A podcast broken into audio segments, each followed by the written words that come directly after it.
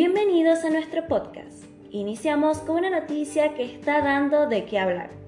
La Cámara del Trabajo suspende los efectos laborales del DNU 70-2023.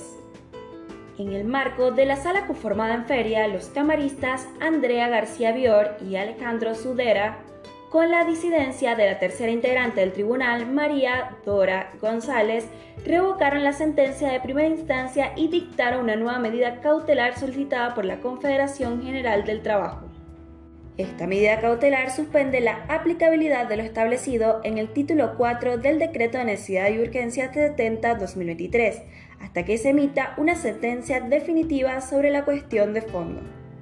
El voto del doctor Sudera destaca la importancia y el impacto inmediato de las modificaciones introducidas por el DNU en cuestiones fundamentales como la interpretación de normas, contratación laboral, derecho y obligaciones de las partes, protección de la trabajadora embarazada, entre otros aspectos.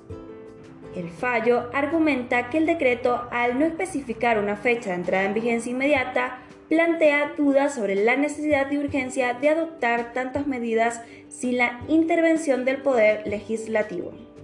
Además, cuestiona cómo las reformas propuestas podrían abordar la situación del empleo formal, especialmente cuando el propio decreto reconoce que la generación de empleo está estancada desde hace 12 años. Esta decisión judicial sin duda generará un impacto significativo en el programa laboral y estaremos atentos a futuros desarrollos.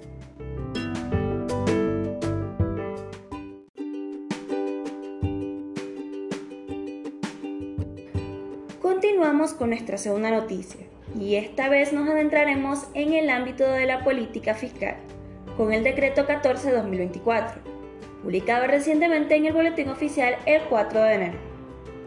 En este decreto el Poder Ejecutivo toma medidas importantes en relación con el impuesto país. La novedad principal es que se excluye del alcance de este impuesto las importaciones de mercadería destinada a la elaboración de productos que sean exportados. Esto se traduce en un estímulo para la producción orientada a la exportación, eximiendo de la aplicación del impuesto país a esta etapa del proceso productivo.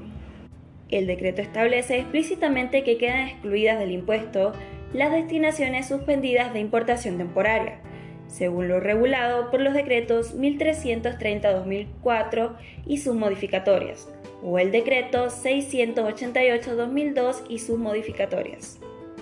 Estas excepciones buscan fomentar la actividad económica vinculada a la exportación, aliviando la carga impositiva en las etapas iniciales de producción.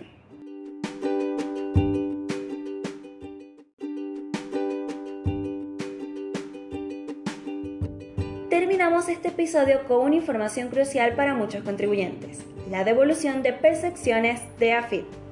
A lo largo del año es común que muchos sufran retenciones que en realidad no deberían aplicarse a su situación fiscal. Vamos a entender cómo hacer para solicitar esa devolución.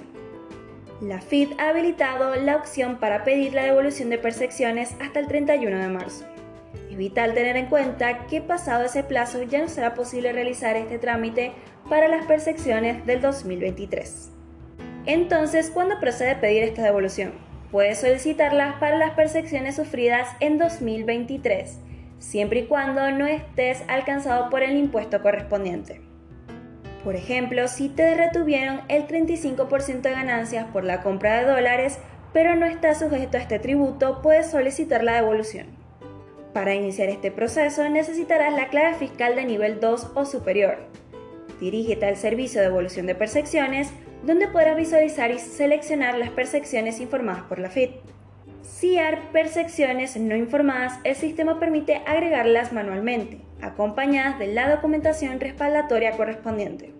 En cuanto a los plazos, aunque no hay uno establecido de forma concreta, se estima que la devolución no debería superar los 90 días desde la presentación de la solicitud. Sin embargo, basándose en experiencias anteriores, como en el año 2021, la devolución comenzó en octubre. Recuerda que debes presentar una solicitud por cada mes en el que sufriste una percepción. Por lo que, si fueron 12 meses en el 2022, deberás realizar 12 solicitudes.